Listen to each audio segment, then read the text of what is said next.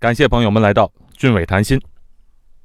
今天给朋友们讲一些真实的故事，这些都是发生在我身边，是我亲眼见到、亲耳听到的故事。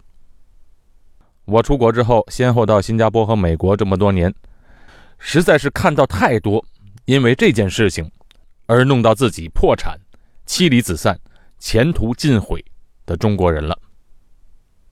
这件事情就是赌博。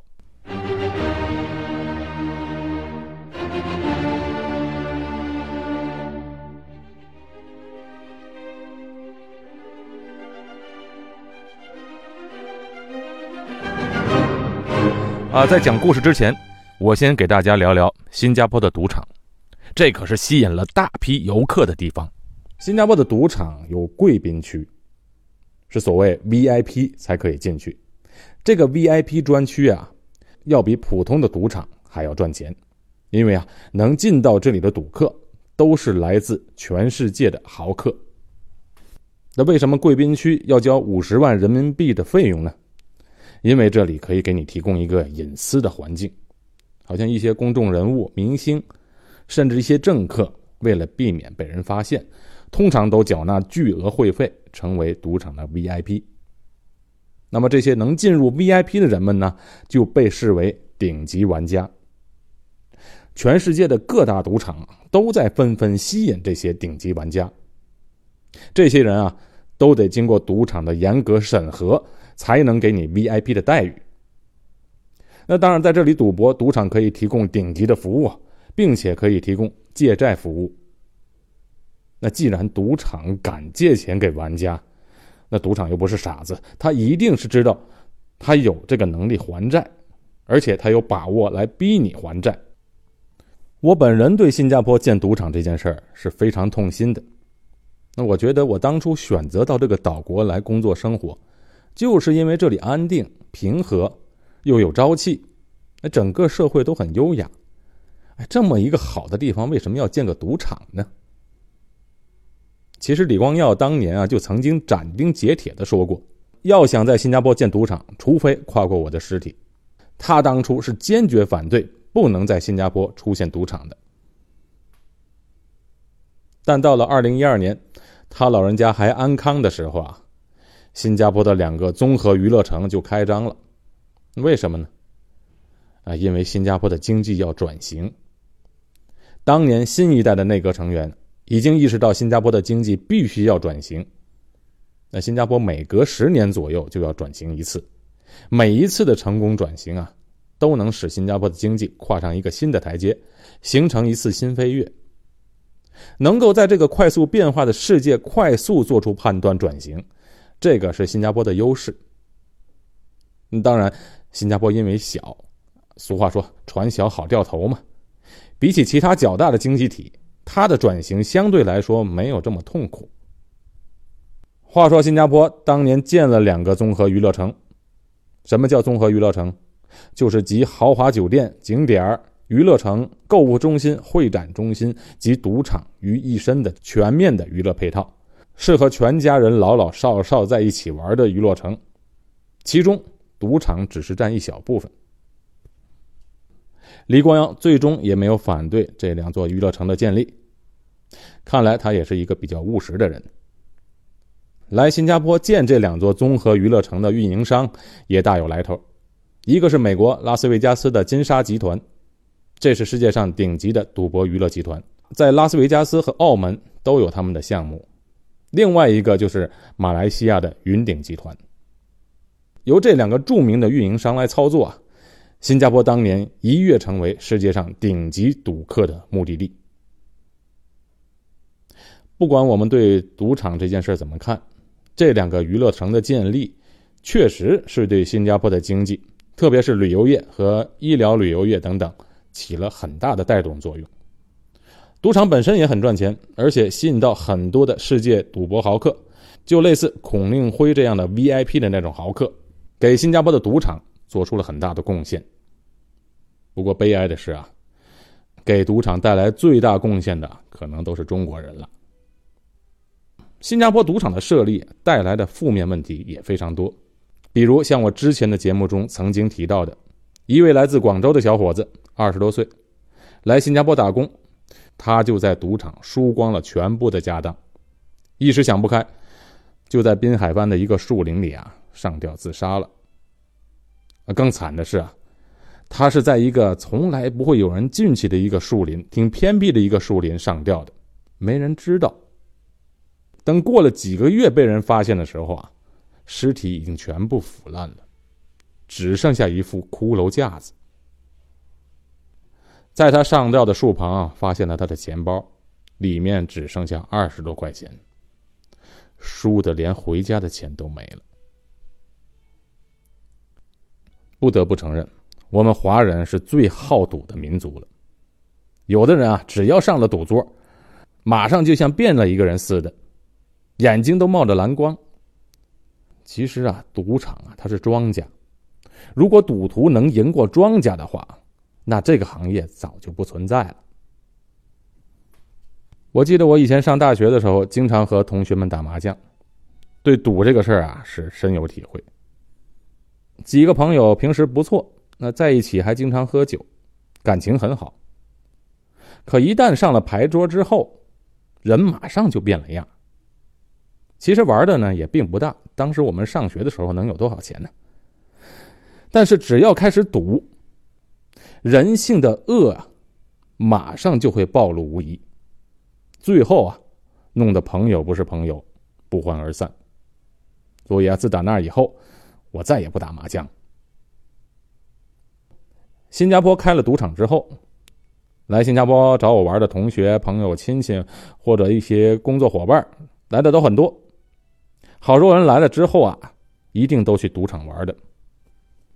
不过到目前为止，我还没看过谁赢过。那只有一个朋友赢过，因为他在新加坡待的最后一天才去的赌场。那赢了之后，转天就飞回去了。这赌场啊，他不怕你赢他的钱，他最怕的就是你赢完了就不回去了。我那些朋友都去了赌场，如果他们第一天输了，那算他幸运。最好是第一天就输光了，因为输光了就没法再回去了嘛。但是如果一旦第一天赢钱了，那就坏了。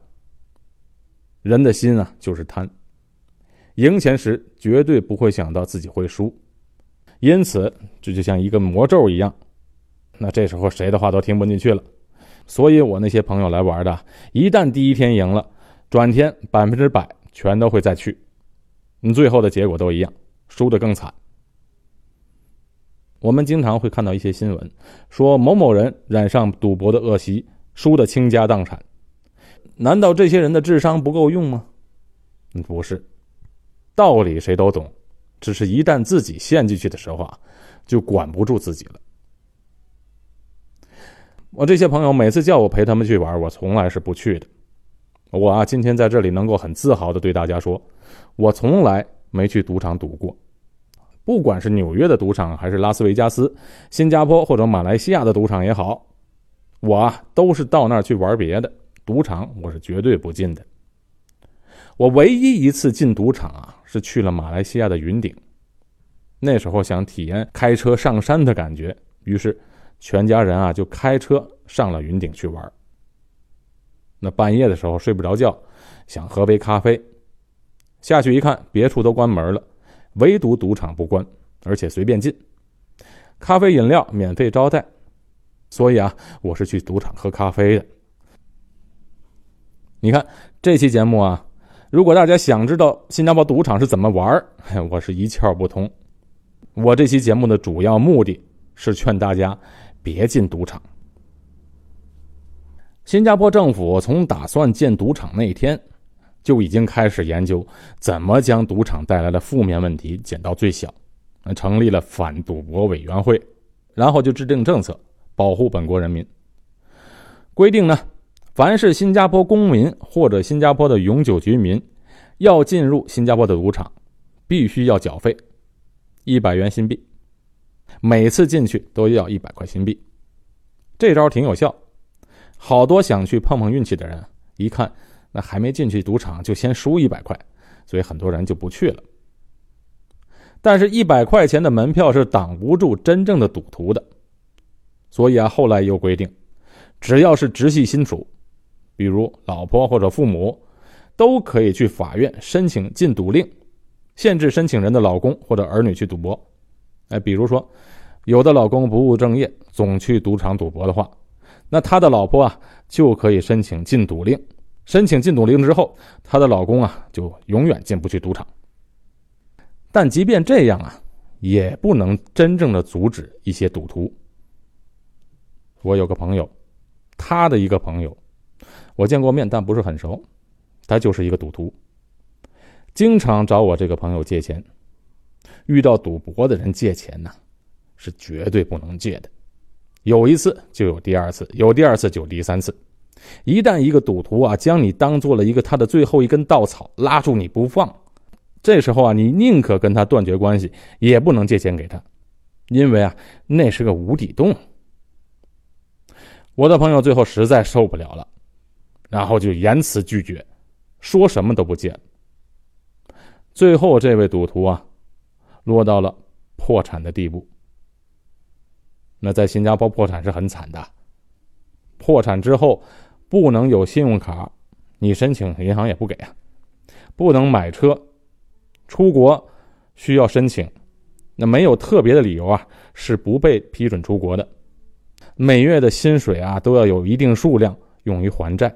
但在新加坡破产有一个安慰，那就是如果你买的房子是政府祖屋的话，法院是无权没收你的房产来抵押还债的，因为法律不允许这样做。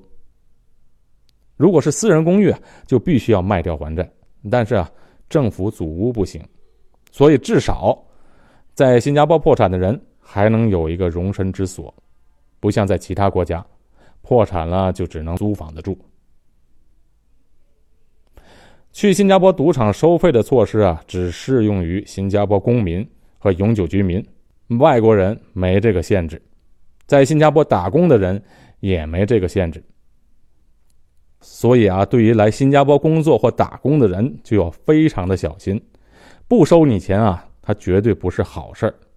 收你这个费用，其实在保护你。赌场那儿啊，不是好玩的，千万要学会控制自己。出国在外的人，尤其如果是单身一个人的话，是很寂寞的。有些时候，赌场的一些促销的花招是非常有吸引力的，但那些东西啊。都是诱饵。我在美国生活的那几年，就亲眼看到很多国内去的人是怎样掉入赌场的陷阱，弄得最后是妻离子散、人财两空的。那接下来，我就给您讲讲我在美国遇到的那些真实的故事。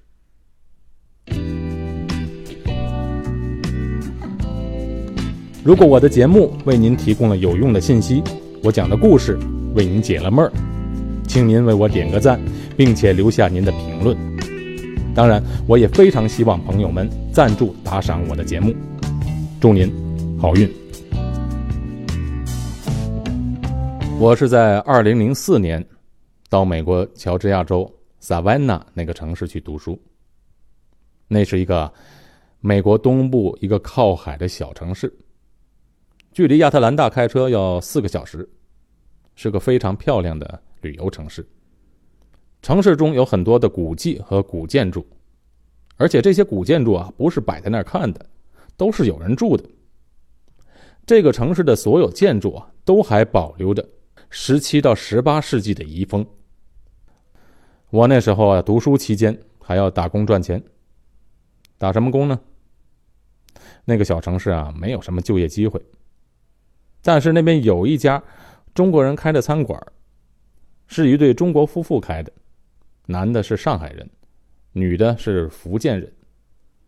餐馆的生意还不错，每天都能接到不少外卖单子。我就在那里啊，负责送外卖。餐馆里有两个厨师，一个是南方人，广东潮州人，另一个厨师是东北沈阳人。先来说这个广东潮州的师傅。当年他是五十多岁的人，不过看起来啊，至少要比他实际年龄大十岁。像一个小老头似的，这头上稀稀溜溜全是白头发。这个人是年轻时候就到了美国，早就拿了身份了，已经成为美国公民。我就经常和他聊天，他就跟我说了他的故事。这潮州师傅啊，年轻时候到了美国后，先是投靠亲戚。广东人啊，都是很团结的，老乡帮老乡。他当年是偷渡到美国的，就欠了蛇头好几万美金的债。呃，到了美国纽约后，美国的高楼大厦还没来得及看一眼，就一头钻进了中餐馆打工。那时候偷渡去美国的人啊，大部分是广东或者福建人，而且去到那边是非常苦的，好多人都在那里打黑工还债，一干就是十多年。那你要问他们去哪里玩过，我跟你说，大部分的人什么地方都没去过，就知道每天干活赚钱。英语就更不会说了，天天在厨房待着，能学什么英语啊？开始的时候，这潮州师傅什么都不会，先做打杂的，后来慢慢的就做油锅。油锅就是炸个鸡翅膀啊、春卷什么的。再后来就慢慢学会了炒锅，当起了大厨，很不容易。经过了五六年的艰辛的劳作。终于，他把债啊还上了。随之而来的，他的身份也搞定了，并且把家乡的老婆孩子也接到了美国。这不是好事吗？终于是熬出头了。再后来呢，又喜上加喜，因为老婆来了能帮他，于是夫妻两个一琢磨，给人家打工还不如自己干。然后就租了个地方，开了餐馆。而且当时他们干的时候生意还很不错，慢慢的又雇了几个厨师，后来也买了房子，就算是实现了美国梦。这时候的他，钱也有了，时间也有了，这日子啊，就好到头了。这位潮州的餐馆老板，沾染上了赌博的恶习。从此就不可收拾。赌博上了瘾的人呢，跟鬼一样的，不管妻子孩子怎么苦口婆心的劝，他就像丢了魂儿一样，哎，就是听不进去。先是输了一笔钱，心疼啊，还想要翻本，但最后啊，就把自己全翻进去了。餐馆生意因为夫妻两个总吵架，也没心思干，生意是一落千丈。生意啊越不好，他就越没心思在餐馆里待着。于是呢，他就往赌场跑，到最后啊，就把餐馆也赔进去了。哎，这还不够，欠了赌场的债，然后只能卖了房子还债。老婆是实在跟他过不下去了，跟他闹了离婚，于是他就落了个妻离子散，一夜回到了解放前。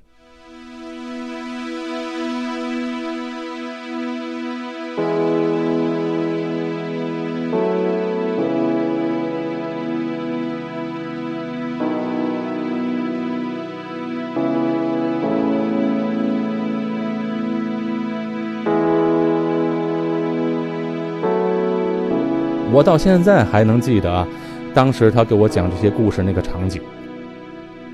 那时候我还很奇怪，他跟我讲这些事儿的时候啊，非常的平静，好像是在讲别人的故事，跟他没什么关系。啊，现在我明白了，为什么他这么平静。